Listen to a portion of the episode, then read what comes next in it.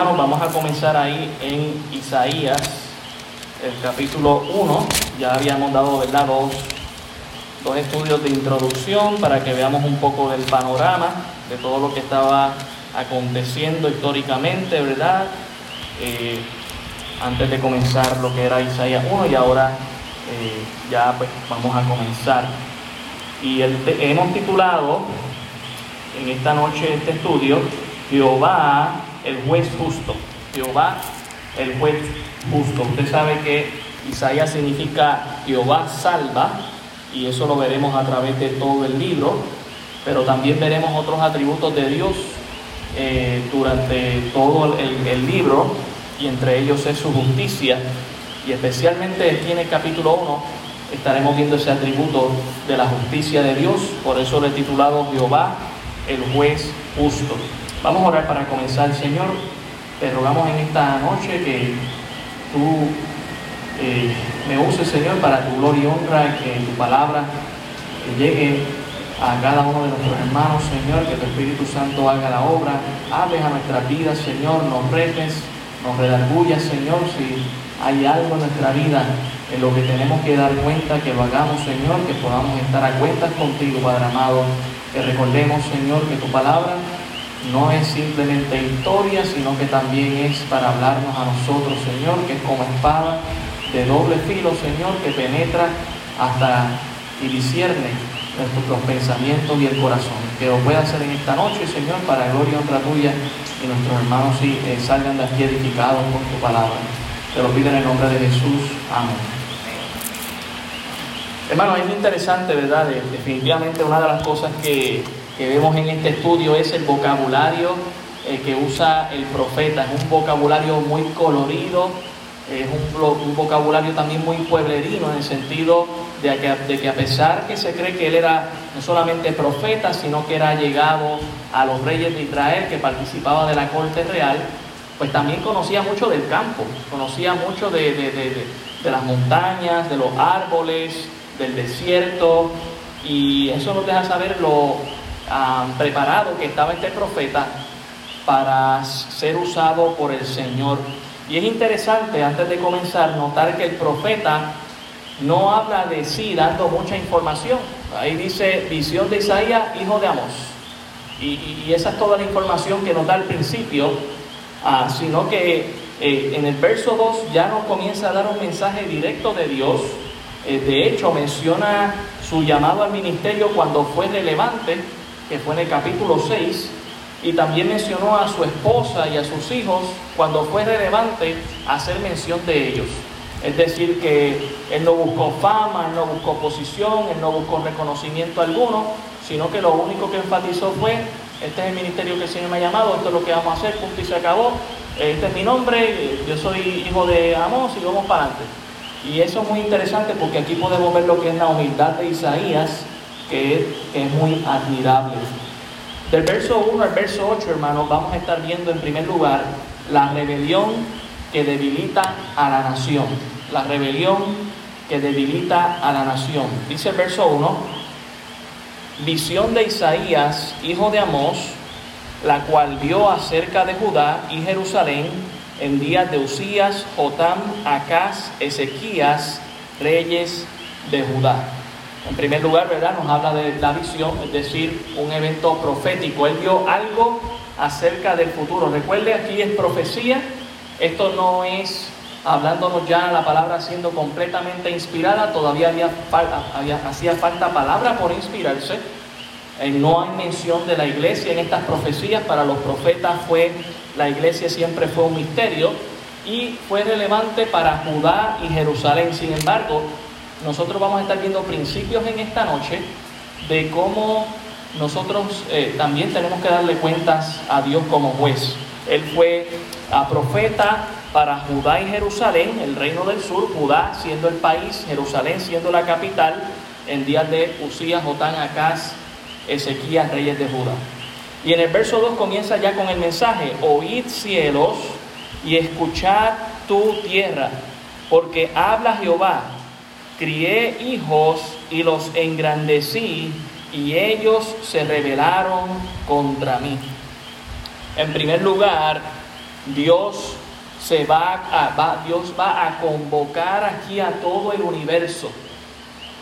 Está convocando los cielos y la tierra para que sean testigos de un juicio que Él va a emitir como juez justo a Judá y a Jerusalén.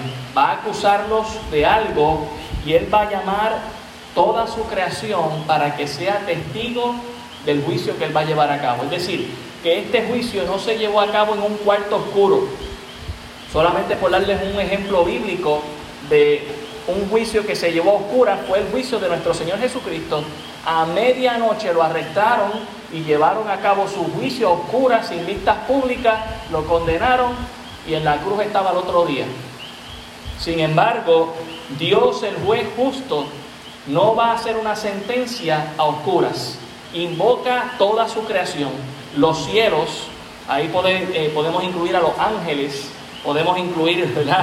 Todo, todo ser vivo y a la tierra también, hermanos. Es decir, que el juicio de Dios se hace como una vista pública, donde Dios es el juez y Judá y Jerusalén son los acusados. Y esto es muy parecido a Deuteronomio 32, donde también el Señor llama a la tierra y a los cielos como testigos suyos, a su propia creación. Deuteronomio 32 dice lo siguiente. Dice, escuchad cielos y hablaré, y oiga la tierra los dichos de mi boca. Y este es el pasaje donde en el verso 6 dice lo siguiente, hablando del pueblo, así pagáis a Jehová, pueblo loco e ignorante. No es Él tu Padre que te creó, Él te hizo y Él te estableció.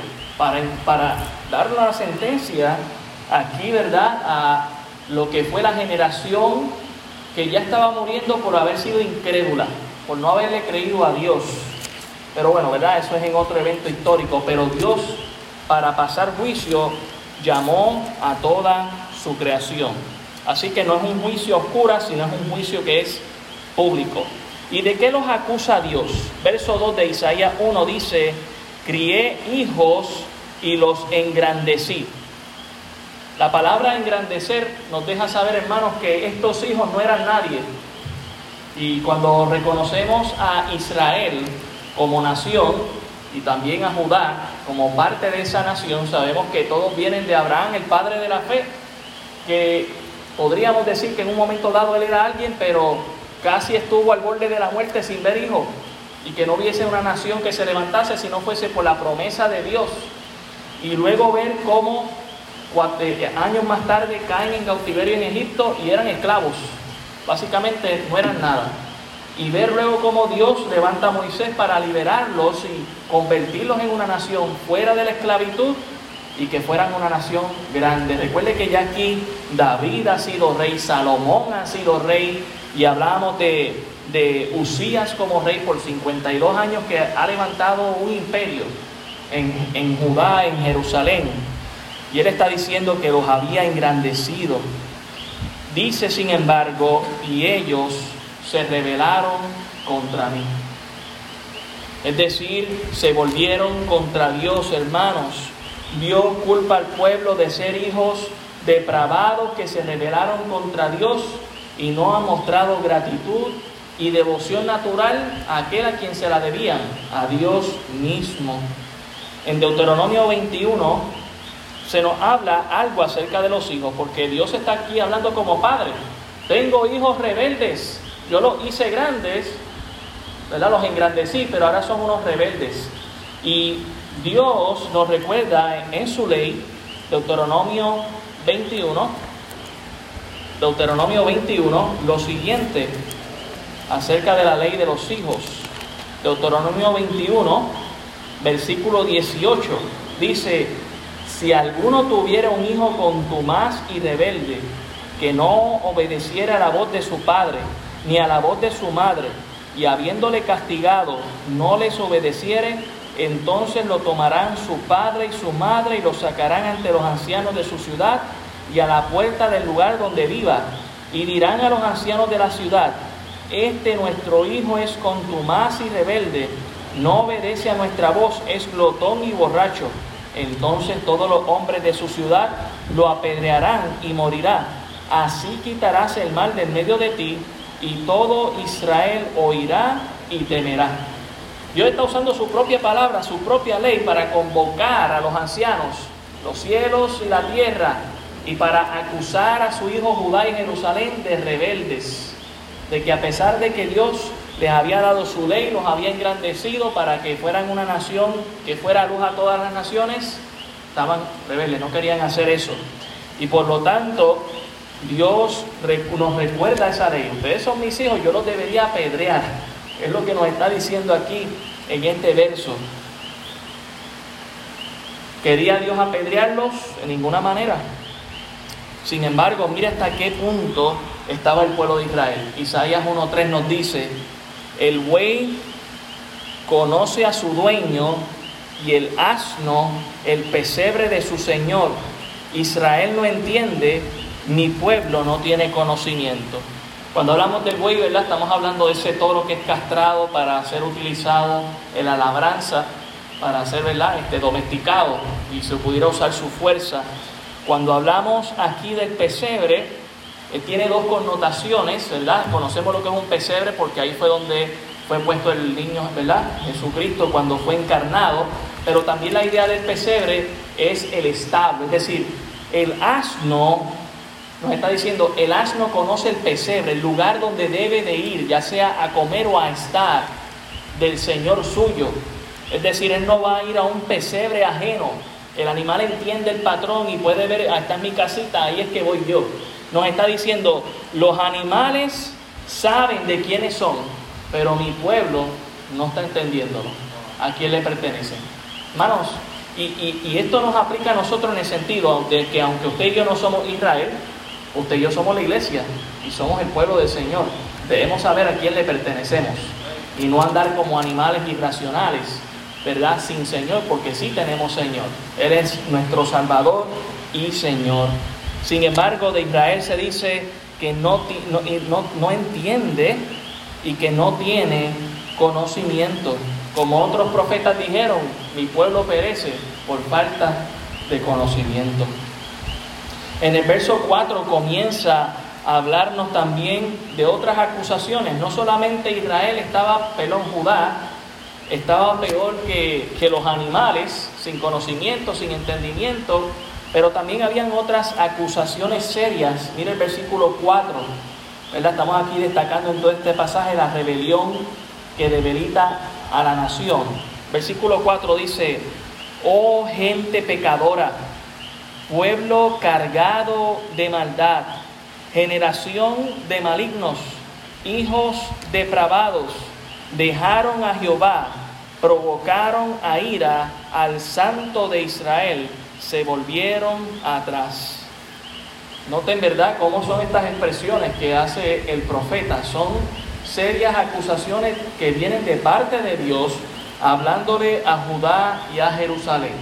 Los acusa de ser pecadores, probablemente el pueblo se sentía justo con lo que hacía. Y sabe que eso es lo mismo que pasa cuando salimos muchas veces a evangelizar. Hay gente que no se ve pecador a sí mismo, pero Dios le dice, tú eres pecador. Y, y tenemos que hacer entender a la gente, somos pecadores.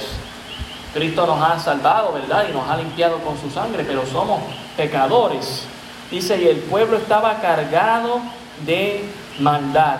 No dice de angustia, esto no es un versículo para irlo allá y llevar a Pedro, venir a mí todos los que están cargados y cansados y yo os haré descansar. No, eh, aquí la carga es de pecado, es de maldad, es de hacer cosas malas. Eh, y, cuando habla de la maldad, hermano, no está hablando de algún pecado que quizás usted y yo podemos cometer en desconocimiento, inocentemente o eh, fue algo que pasó en el momento. No, no, cuando dice de maldad, estamos hablando de una mente que está maquinando hacer algo. Eso es lo que nos está diciendo aquí. Generación de malignos. O sea que esto no fue algo de la noche a la mañana. Una generación usualmente puede tomar unos 40, 50 años. Varias personas estaban involucradas en este tipo de pecado. Por eso Dios los señala como nación. Hijos depravados. Cuando habla de depravación, hermanos, habla de ese pecado de inmoralidad, usualmente sexual, y va más allá, contrario a, su naturaleza. Tanto así que Dios mismo, ¿verdad? Me voy a adelantar un poquito, en un momento dado llama a Judá y a, y a Jerusalén, mire el versículo 8, no, el versículo 9, mire cómo él les llama. Si Jehová de los ejércitos no nos hubiese dejado un, resto pequeño como Sodoma, fuésemos y semejantes a Gomorra. Pero en el verso siguiente dice, príncipes de Sodoma. Y hermanos, Sodoma y Gomorra ya no existía. Lo que está diciendo es, ustedes son como Sodoma, como Gomorra. Imagínense en el punto en el que Judá y Jerusalén habían llegado. Cuando habla de la depravación, está hablando de pecado inmoral, pecado en contra de la naturaleza.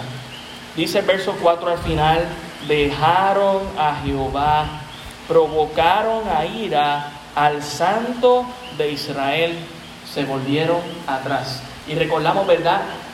El santo de Israel es el título que va a aparecer más de 26 veces en todo el libro de Isaías, dejándonos saber algo, hermanos.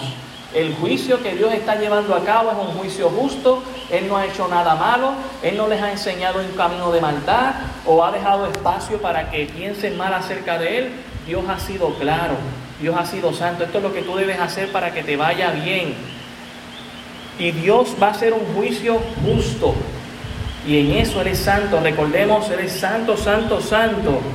Su atributo aquí es resaltado y contrastado con con Dios, perdón, con el pueblo. El pueblo estaba sumergido en el pecado, Dios sigue siendo santo. Hermano, y, qué bueno, porque si tuviéramos un Dios que tuviera contacto con el pecado, pues entonces no tendríamos esperanza de salvación, estaríamos igual de condenados que ese Dios.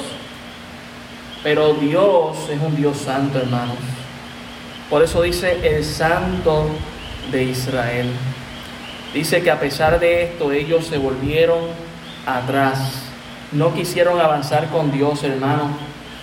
Hoy en día se habla de los progresistas y cuando usted ve las características de gente que se llama progre o progresista, es gente que está más, eh, eh, le gusta más estar involucrada con cosas que son pecaminosas con el, con el aborto, con el homosexualismo, con la mentira, con, con todas estas cosas que a Dios no le agrada y a eso le llaman progresismo hoy en día. Dice aquí que ellos se volvieron atrás. Lo que para el mundo es progreso, para Dios es atraso. Y para lo que Dios es avanzar, para el mundo en el que vivimos es atraso. Así que para Dios, para el pueblo deberíamos estar atrás, pero para Dios deberíamos estar adelante. Dice el verso 5, ¿por qué, ¿por qué queréis ser castigados aún? Noten la pregunta con un poco, un tono de esperanza. ¿Por qué ustedes quieren ser castigados? Ya han sido castigados. Eh, eh, eh, Dios estaba empezando a castigar, había castigado al rey mismo Usías por haberse querido pasar de sacerdote y Dios lo castigó con una lepra. y vemos algunas cosas que Isaías va a resaltar de pecados que se estaban cometiendo aquí en el capítulo 1 y lo que nos muestra es por qué quieren seguir en esto. Ustedes quieren más castigo. Es como ese padre que dice, de verdad que ese azote no te fue suficiente, quieres más todavía. No sé si usted como hijo le dieron esa advertencia, ¿verdad? Pero es, Dios aquí mostrándose como el Padre, Judá y Jerusalén como hijos, y Dios le está diciendo, ¿de verdad que quieres más? ¿Quieres más castigo? ¿Quieres más azote? Dice el verso 5, todavía os revelaréis. Toda cabeza está enferma y todo corazón doliente. Dios comienza a revelar lo que estaba en su corazón, en su alma. Dios conoce el alma nuestra, hermanos. Y Dios estaba viendo aquí que las cabezas estaban enfermas. Se habla, se habla hoy de que nuestra sociedad tiene una enfermedad mental, pues mire, no es nada nuevo, porque el pecado daña todo, incluyendo nuestra mente y también el corazón. Habían corazones dolidos que quizás querían un poco de justicia, quizás querían que todo iba bien, pero por el otro lado pecan. Es decir, por un lado te predican la moral, no, esto es lo que deberíamos hacer, pero por el otro lado hacen todo lo contrario. Un corazón dolido, lejos de Dios. Dice el verso 6, desde la planta del pie hasta la cabeza no hay en él cosa sana, sino herida, hinchazón y podrida llaga. No están curadas, ni vendadas, ni suavizadas con aceite. Cuando Dios está hablando a la cabeza y al corazón, no está hablando de heridas físicas, ¿saben, hermanos? No está hablándonos de hinchazones físicos, no era que había falta de médicos, era que había falta de comunión con Dios. Y esto estaba produciendo en su alma todas estas, todos estos problemas que quizás estamos más usualmente relacionados con el aspecto físico, ¿verdad? Cuando hablamos de en una herida, donde verdad hemos sangrado, nos hemos cortado, de hinchazón, cuando la piel verdad se, se, pone como una bola, y podrida llaga, cuando hay una herida que no acaba de sanar y que comienza a sacar ese pu y empieza a podrir más.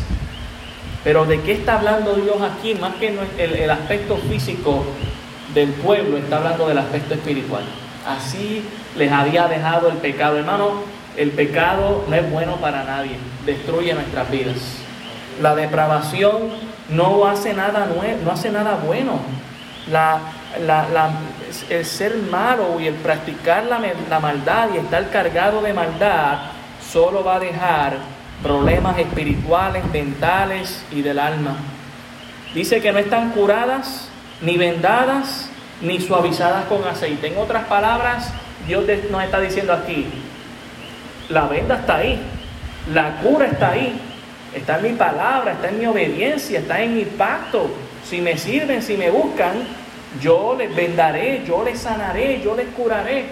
Y qué bueno, hermanos, que nosotros también tenemos la disposición de Dios de que nos cura, de que nos, quiere curar nuestra alma, nos quiere vendar. Pero mire, tenemos que cuidarnos de no caer como el pueblo de Israel, a tal punto que no quería ser atendido por el médico por excelencia.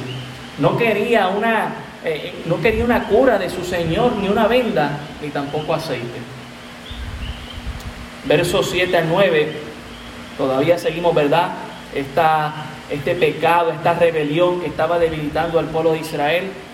Dice el verso 7, vuestra tierra está destruida, vuestras ciudades puestas a fuego vuestra tierra delante de vosotros comida por extranjeros y asolada como asolamiento de extraños.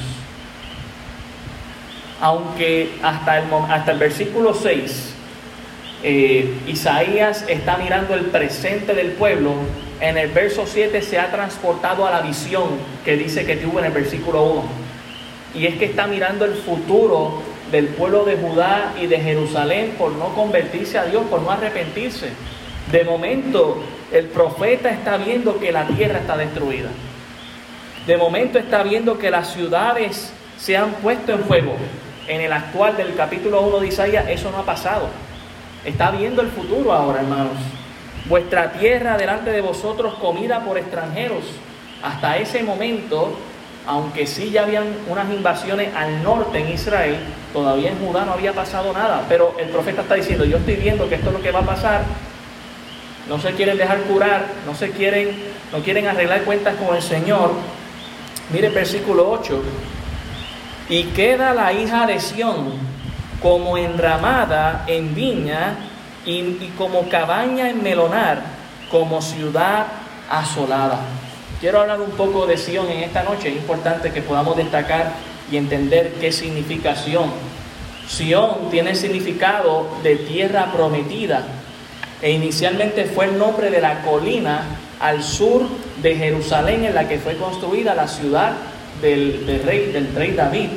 Ahí fue donde también Salomón puso el, templo, ahí fue donde también eh, en las afueras el Señor Jesucristo fue crucificado. Así que Sión es esta gran montaña de victoria.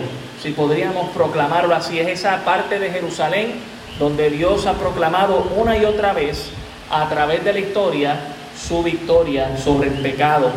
Y Él está diciendo, lo que queda de todo lo que está destruido es la hija de Sión.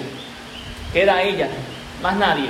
Ya no queda aquí Judá, no queda un Jerusalén. Ah, de lo que queda de Jerusalén es la hija de Sión. Y queda como una enramada, es decir, eh, las enramadas, ¿verdad? Son estas plantas que se envuelven en estos palitos y, se, se, amarran. En otras palabras, está ahí amarrada a mí. Si no fuera porque no estuviera, porque está amarrada a mí, tampoco existiría. Hermano, eso es lo, eso es lo que queda con nosotros. ¿Qué dijo el Señor acerca de nosotros? Él dijo, yo soy la vida, ustedes los pámpanos. Y nosotros no podemos dar fruto, separados de Él, nada podemos hacer, tenemos que amarrarnos a Él como una enramada. No solamente quedó como una enramada, también nos menciona y como cabaña en, en melonar con ciudad asolada. ¿Sabe lo que es un melonar? El melonar, ¿verdad? La enramada tenía que ver más con las viñas, que usualmente se hacían en enramadas, donde ¿verdad? salían las uvas, pero el melonar habla del fruto del melón, que usualmente también era un fruto, ¿verdad? Es un fruto que se da en la tierra. Pero la cabaña del melonar es interesante porque el agricultor tenía que salir, ¿verdad?, a cultivar y a cuidar de todo este melonar, que era un terreno sumamente grande, y lo que hacía para no tener que estar viajando mucho y cuidar su terreno, hacía una pequeña cabañita para vivir ahí unos cuantos días mientras vigilaba el cultivo y cuidaba de él. Lo que está diciendo es, eh, Sion ha quedado como una cabañita en medio de todo destruido. Esa es la imagen que nos está pintando aquí el profeta. Como ciudad asolada. En otras palabras, no queda nada en esa ciudad, sino solamente Sion, eh, el remanente. Y de eso nos va a estar hablando ahora. El remanente que previene la destrucción. Hemos visto la rebelión que debilita a la nación y el estatus en el que se encuentra aquí en el capítulo 1. Pero ahora miraremos en el verso 9 el remanente que previene la destrucción. Dice, si Jehová de los ejércitos no nos hubiese dejado un resto pequeño, o podríamos traducirlo un remanente, que de hecho esa será la palabra que más adelante el profeta va a usar. Si Jehová de los ejércitos no nos hubiese dejado un resto pequeño, como Sodoma fuéramos y semejantes a Gomorra. Solamente tenemos que recordar la lectura el, el domingo en la mañana, ¿verdad? Génesis capítulo 19, para recordar que Dios destruyó estas ciudades por completo. No hay rastro de ellas, hermanos. Lo único que han encontrado los arqueólogos es suponiendo diferentes terrenos y dejándose llevar por el olor a azufre pero no hay ningún edificio. Usted puede buscar otras civilizaciones y hay columnas, hay cimientos, hay casas, hay ladrillos, hay jarrones, pero Sodoma y Gomorra no existe nada de ella, solamente lo que Dios nos dice. Y lo que nos está diciendo aquí el Señor es, si no fuese por, por ese Sión, por ese remanente que ha quedado de gente fiel, Dios los hubiese borrado también. Hermano, y no recordemos cómo es Dios el juez justo. Si tiene que borrar el mundo entero, y llevarse a ocho en una barca lo hace. Lo hizo en el pasado y lo volvería a hacer. Y sabemos que cuando el Señor venga por su iglesia, también va a destruir a este mundo, ¿sí o no? Así que eh, entendemos el carácter de Dios consistente, pero mire cómo es Dios. Si hay diez justos, yo no los destruiré por, por amor a los diez. Es lo que está haciendo aquí con, con, con Sion. Queda ese remanente fiel pues yo no los voy a destruir. Y básicamente la palabra remanente, mire qué interesante, eh, ¿verdad? haciendo un enlace con todo lo que hemos dicho en estos días, el remanente tiene que ver con el 10% o lo que quedó diezmado de un gran ejército o de un gran pueblo. Así que 10, tiene que ver con el 10. Y tiene que ver con eso. Si quedaran 10 justos en, en una ciudad, yo no la voy a destruir por amor a los 10. Vemos, ¿verdad?, la consistencia de Dios a través de las escrituras. El remanente que previene la destrucción, hermanos, porque si no fuesen como Sodoma y como Gomorra. Y esa, nuestra, enseñanza para nosotros también. No somos el remanente del pueblo de Israel, pero hermano, la iglesia hace una acción de preservar eh, en los tiempos en los que estamos viviendo. Dios no ha destruido porque, Dios, porque tiene a su iglesia, porque tiene a los justos en la ciudad, afligiendo su alma como el justo Lot, viendo lo que los demás hacen, pero no uniéndose a ellos en pecado.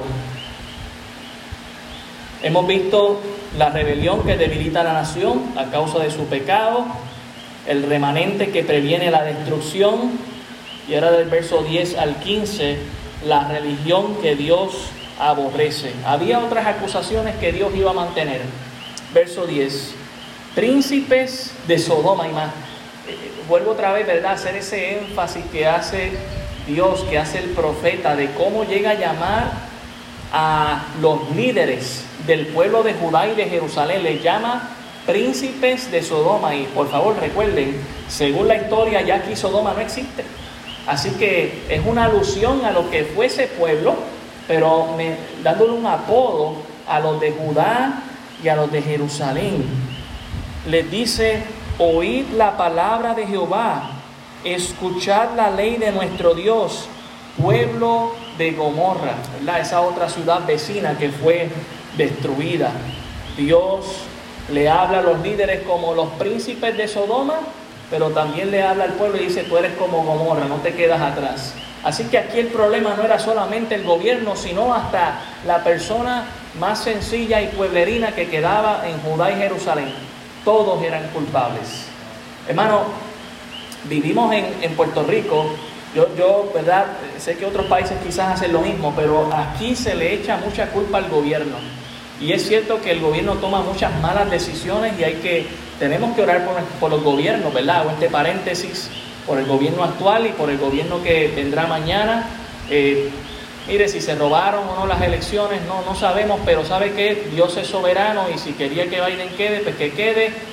Dios sabrá lo que quiere con su iglesia, quizás quiere pasarla por persecución, pues que venga y que depure a la iglesia. Y si no, pues nos va a tener en paz, pues también, Dios puede hacerlo todo, Dios está en control.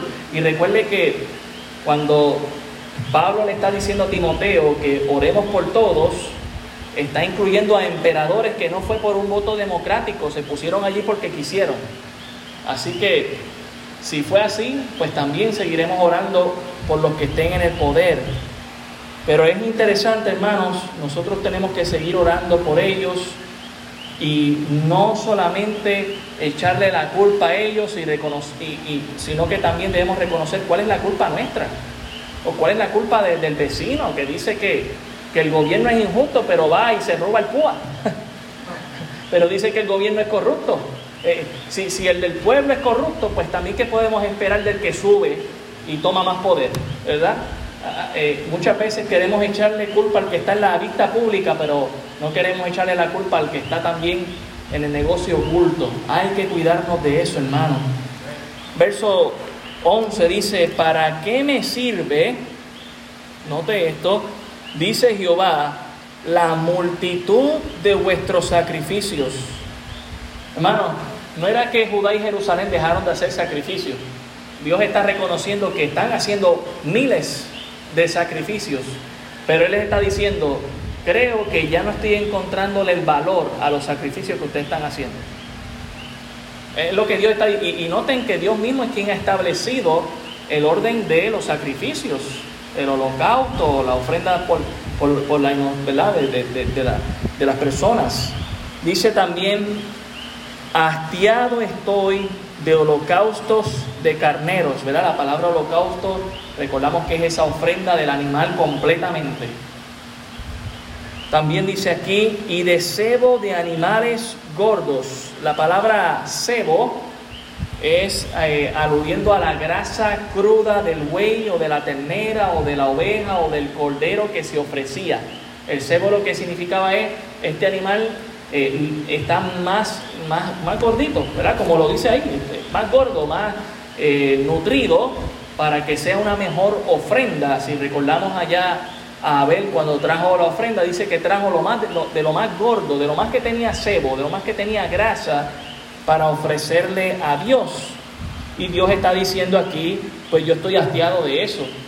Aún si me traes el, que tiene más cebo, el que tiene más masa, más carne, o más, eh, eh, el que tiene, el que sea más gordo, dice el verso 11, no quiero sangre de bueyes, ni de ovejas, ni de machos cabríos. Pero eso es lo que él había pedido de la ley levítica. Pero algo está pasando aquí, hermanos. El corazón de ellos no estaba en el sistema sacrificial. Ya era todo algo religioso, sin pensarlo, sin meditarlo. Hago esto, cumplo con Dios, vivo mi vida. Con Dios ya cumplí, acá hago lo que quiero. Y hermanos, aunque usted y yo, nuestro sacrificio perfecto es Cristo y no tenemos que estar llevando ni corderos ni carneros, tenemos que tener mucho cuidado cuando venimos a la presencia del Señor, agradecidos a Él, ¿verdad? Alabando y adorando al Señor y buscando servirle a Él, para luego salir de estas cuatro paredes y decir, ya le, ya le rendí cuenta a Dios, ahora hago lo que quiero con mi vida. Esa no debe ser nuestra actitud, hermanos. Siempre debemos rendirle cuenta al Señor dentro de estas cuatro paredes y fuera de ellas. Amén.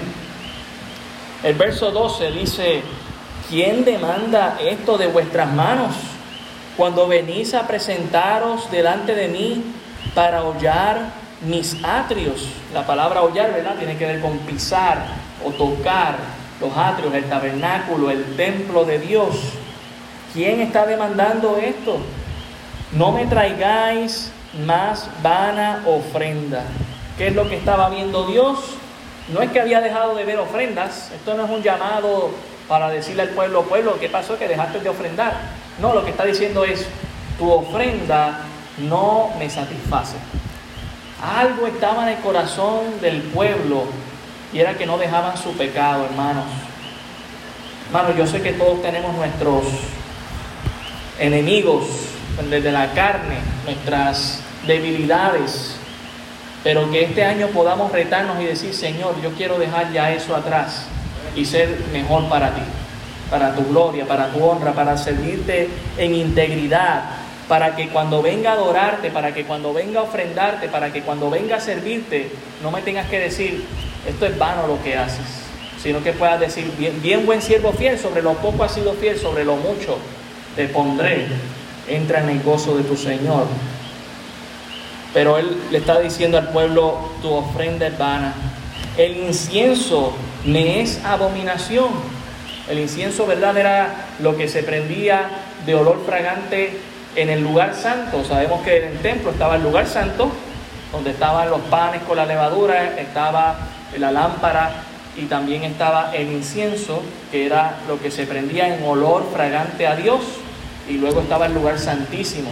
Pues él dice, aún eso que ustedes me prenden de olor fragante, eso no, no me, eh, para mí es una abominación, me dan ganas de vomitar, me, causa mareo, me causa náusea. E, e, es lo que Dios está expresando aquí. Verso 13, luna nueva y días de reposo, el convocar asambleas, note lo que dice, no lo puedo sufrir. Son iniquidades vuestras fiestas solemnes. Las lunas nuevas es en referencia a que cada, usted sabe que el calendario de los judíos es no es solar, es lunar, y cada luna nueva se tocaban las trompetas para iniciar lo que eran las ofrendas de, eh, ¿verdad? de holocaustos y de, por los pecados, por expiación.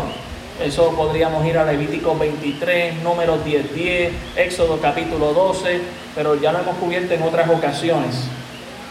También nos habla aquí de los días de reposo, que sabemos que es el día de descanso que se sacaba para meditar en las cosas del Señor y para que las personas descansaran. El, el convocar las asambleas, las reuniones.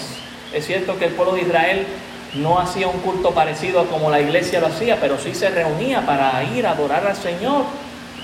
También nos menciona aquí ah, las fiestas solemnes, la Pascua, la de los tabernáculos, la de los panes sin levadura, el Pentecostés, todas estas fiestas que eran solemnes para Dios, Él dice, ¿sabes qué? Aunque yo he convocado todas estas cosas, yo estoy viendo que ya todo es, ustedes lo hacen sistemáticamente, su corazón no está ahí, yo no puedo sufrir esto más. Yo estoy viendo un pueblo que sigue en pecado y que no le da el valor correcto a todo lo que yo he establecido. Hermano, que no sea así con la iglesia. Que, que, que nuestra santa cena no sea algo simplemente ritual que hagamos una vez al mes, sino que entendamos el valor de ello y que lo hagamos con el corazón. Que, que cuando realicemos algunos bautismos también entendamos eh, el propósito, el significado de ello, que cuando nos venimos aquí a reunir a adorar al Señor, eh, pensemos en la letra con la que estamos adorando a Dios, podamos invocar su nombre en nuestro espíritu y que nuestro corazón esté limpio, que cuando estemos sirviendo a los demás, lo hagamos pensando que estamos sirviendo al Señor, que no sea algo automático sin pensarlo, que nuestro corazón esté en otro lado, o que no seamos retados a guardarnos para el Señor y seguir tratando y, presumir de seguir sirviendo al Señor, porque ese es el problema. Hermanos, no debemos descuidar nuestra vida espiritual y mientras tanto le sirvo al Señor. No sé si me está entendiendo. Mucha gente involucrada quizás en algún ministerio, en algo que está haciendo en particular y se descuida su vida espiritual. Eso puede pasar. Cuidemos nuestra vida espiritual, hermanos. Estemos bien con el Señor para que cuando sirvamos al Señor, Dios se agrade de lo que estamos haciendo. Porque sabe que el pueblo puede estar con los ojos, wow, tremendo, qué bendición, es ese hermano, es esa hermana, pero Dios le está viendo. Y mejor estar bien con el Señor, hermanos. Mire el verso 14. Vuestras lunas nuevas y vuestras fiestas solemnes las tiene aborrecida mi alma. Me son gravosas, es decir, molestas, pesadas. Cansado estoy de soportarlas. Ya Dios no quería ver más fiestas solemnes, ya Dios no quería ver más sacrificios, y, recuerde, Dios ha establecido todo eso en el Antiguo Testamento, se, se tenía que seguir haciendo, pero hasta este punto había llegado el pueblo en seguir su modo y su conducta, una falsa religión. Noten la, la, última frase del versículo 13, dice que no lo puede sufrir más, son iniquidad. Vuestras fiestas solemnes. En otras palabras, la palabra iniquidad es injusticia o mal modo de obrar. Quizás hasta en la misma fiesta ya habían involucrado algún ritual pagano, algo incorrecto dentro de la fiesta solemne y diciendo, no, sí, porque esto lo estableció Dios. Ya yo no puedo sufrir esto más, me están mezclando una cosa con la otra. Hermano, la iglesia no está para mezclarse con el mundo, la iglesia está para iluminar al mundo y que venga la luz de Cristo. Así que vemos que Dios estaba aborreciendo, odiando la religión falsa que el pueblo de Israel estaba dando a Dios. En el verso 16 al 18, Dios llama al arrepentimiento. Ya vimos todas las acusaciones, vimos un paréntesis. Yo no los he destruido todavía porque queda la hija de Sión, ese remanente, ese 10% de personas que me siguen fiel Vemos más acusaciones que Dios hace esa falsa religión y ahora veremos el arrepentimiento que a Dios le agrada. Versículo 16 al 18 dice,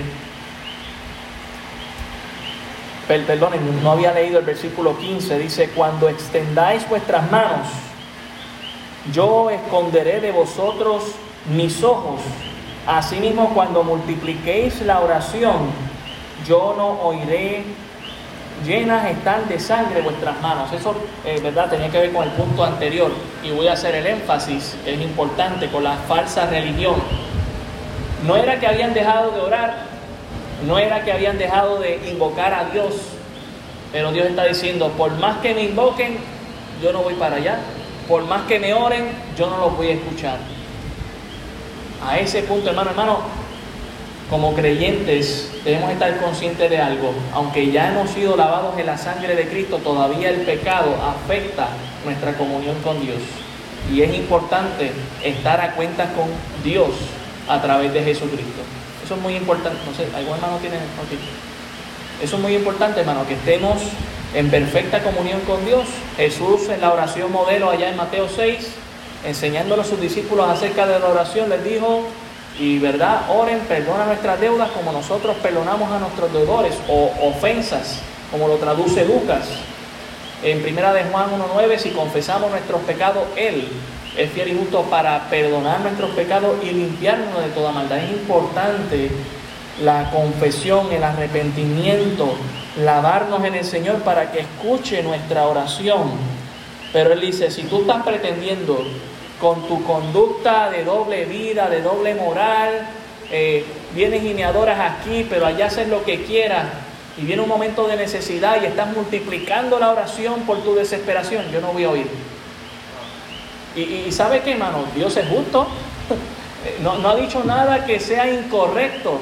Está diciendo por la razón por, por, la que no está escuchando al ser humano. En este caso a, a Judá y a Jerusalén, porque siguen en su pecado embarrado. Y les gusta y no se salen de ahí, no se quieren limpiar. Usted y yo somos llamados a limpiarnos, hermanos, y a mantenernos santificados para el Señor. Por eso es que está el, llamamiento ahí al arrepentimiento en el verso 16 al 18. Lavaos y limpiaos, quitad la iniquidad de vuestras obras de delante de mis ojos, dejad de hacer lo malo. Eso es arrepentimiento, hermano. ¿Cómo me lavo y me limpio? Me lavo y me limpio en Cristo, ¿verdad? Para nosotros como iglesia, para ellos era no solamente involucrar el acto del sacrificio, sino que realmente su corazón estuviese allí. Y de igual manera para nosotros, ¿verdad? El momento de pedir perdón y arrepentirnos debe también estar nuestro corazón involucrado, no solo nuestros labios. Dice el verso 16, dejad de hacer lo malo. Eso es arrepentimiento. Yo me puedo sentir culpable de algo, hermano, y todavía lo sigo haciendo. Pero eso no es arrepentimiento. El arrepentimiento es deja de hacer lo que está mal. Él dice, ¿ustedes se quieren arrepentir de verdad? Dejen de hacer eso. Dejen de hacer lo que está mal.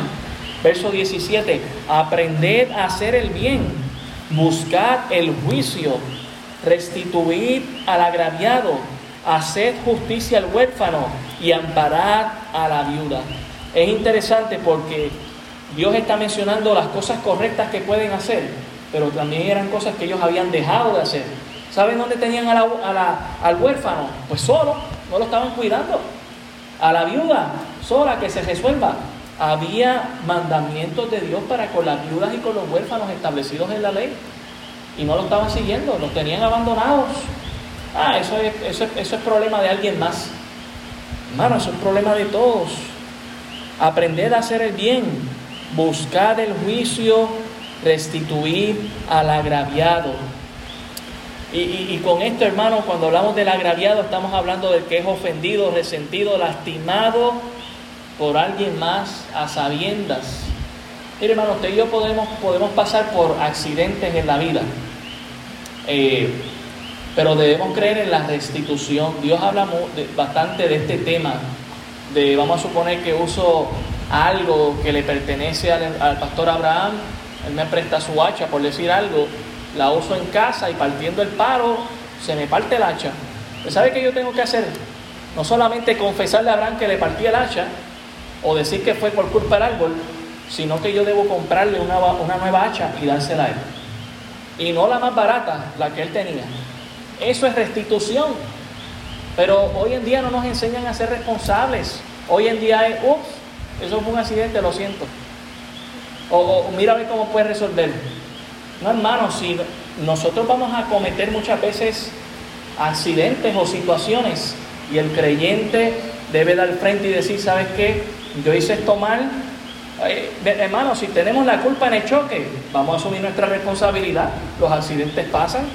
Yo fui culpable, perdóname, yo voy a meter mano, ahí está el seguro, pero si falta yo también voy a reponer. Esa debe ser nuestra actitud. Ah, que no tengo los chavos. Vamos a hacerlo, vamos a buscarlo.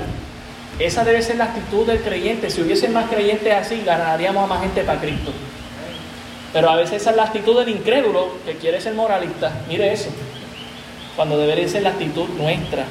Él está viendo que algunos no estaban restituyendo al agraviado, no estaban haciéndole justicia al huérfano y estaban dejando amparada a la viuda, sola, sin cuidado. En el versículo 19, Dios, aún siendo soberano, deja escoger. Dice el verso 19, si quisieres y oyereis, comeréis el bien de la tierra. Si no quisiereis, y, fue, y fuereis rebeldes, seréis consumidos a espada, porque la boca de Jehová lo ha dicho. Dios está en su trono, Él es soberano, el rey de reyes y señor de señores, Él hace como le da la gana. Pero dentro de esa soberanía Él dice, si ustedes quieren, me siguen y si no, no me siguen. E, esa es la grandeza de Dios. Dios nos deja escoger, hermanos, si hacer el bien o el mal. Pero Dios nos dice, oye, escoge el bien. Escoge bien. Es como ese papá o esa mamá que está a punto de tener un hijo que ya se va de casa. Pero dice, tú sabes lo que, lo que va bien, si tomas estas decisiones, sabes si te, mal, te va mal porque tomas estas decisiones. Tú las tomas, pero por favor, toma las que son buenas para que te vayan bien, para que no, no, tengas dolores de cabeza. Ni después vengas acá, y es que me pasó esto y lo otro. Pues yo te dije que tomaras las buenas decisiones. Es lo que está haciendo Dios, hermanos. Es lo que hace un padre. Recuerde que desde el versículo 2, Él se muestra como el padre y muestra a su pueblo como sus hijos. Hijos rebeldes, contumaces, que lo que deberían haber sido era apedreados. Pero Dios, ¿sabe lo que quiere hacer? Dios lo que quiere es resolver. Están en la corte.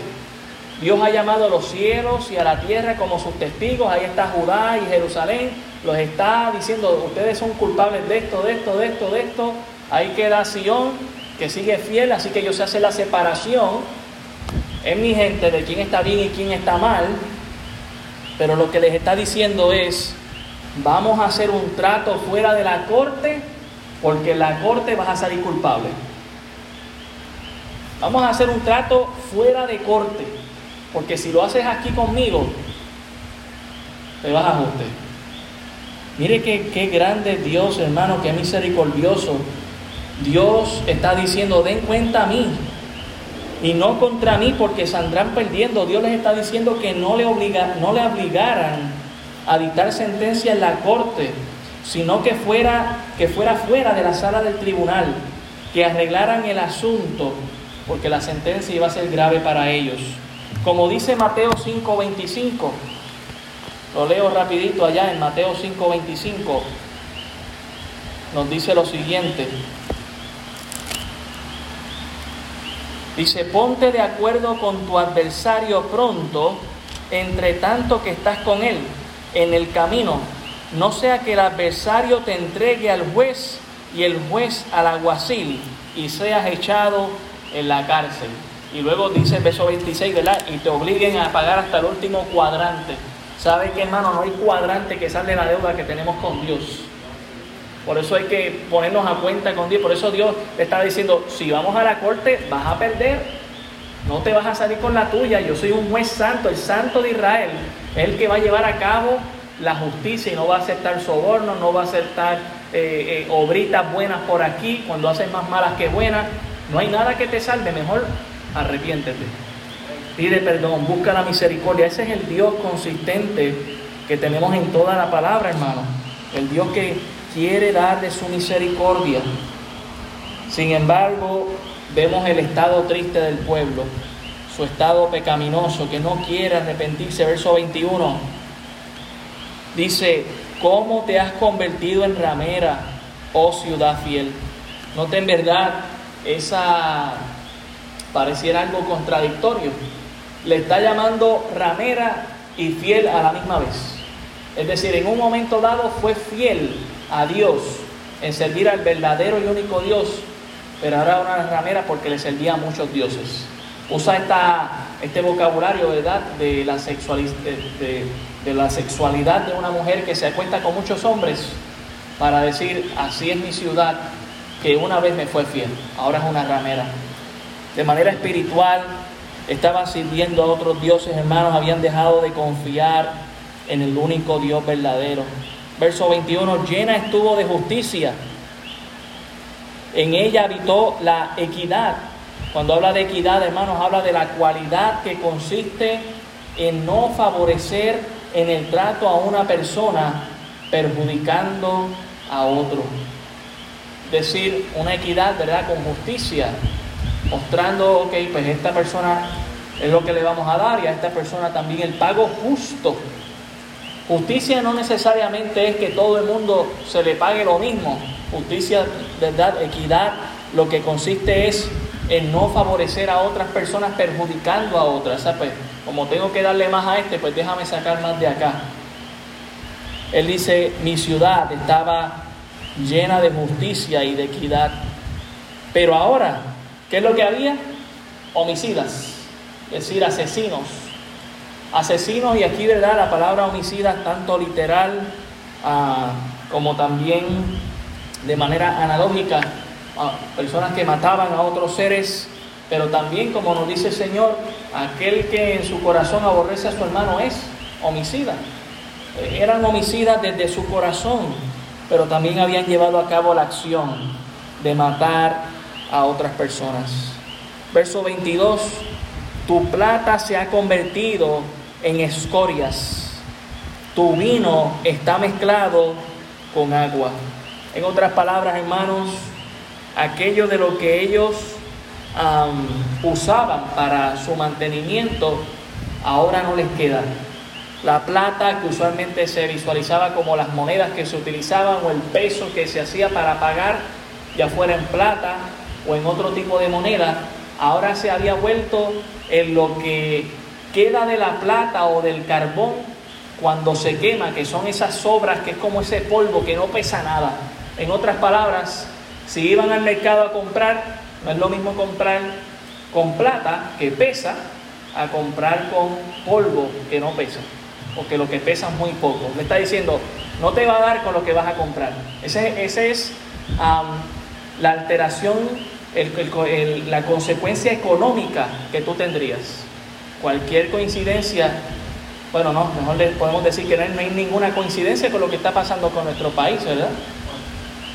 que cada vez tenemos menos dinero y estamos buscando otras soluciones como país, pero no nos hemos humillado ante Dios como nación. El dueño del oro y de la plata es Dios, no es la Junta de Control Fiscal. Dice aquí, tu vino está mezclado con agua, hablando del jugo de uva, ¿verdad? Le dice, mira, realmente no estás gozando y disfrutando de ese buen jugo puro. Lo has tenido que echar más agüita porque sabes que no te va a dar para mañana o que lo que te va a quedar para mañana es poco y no te has podido disfrutar un buen jugo. Eh, eh, lo que necesitaban no lo tenían. Era el efecto, era la consecuencia.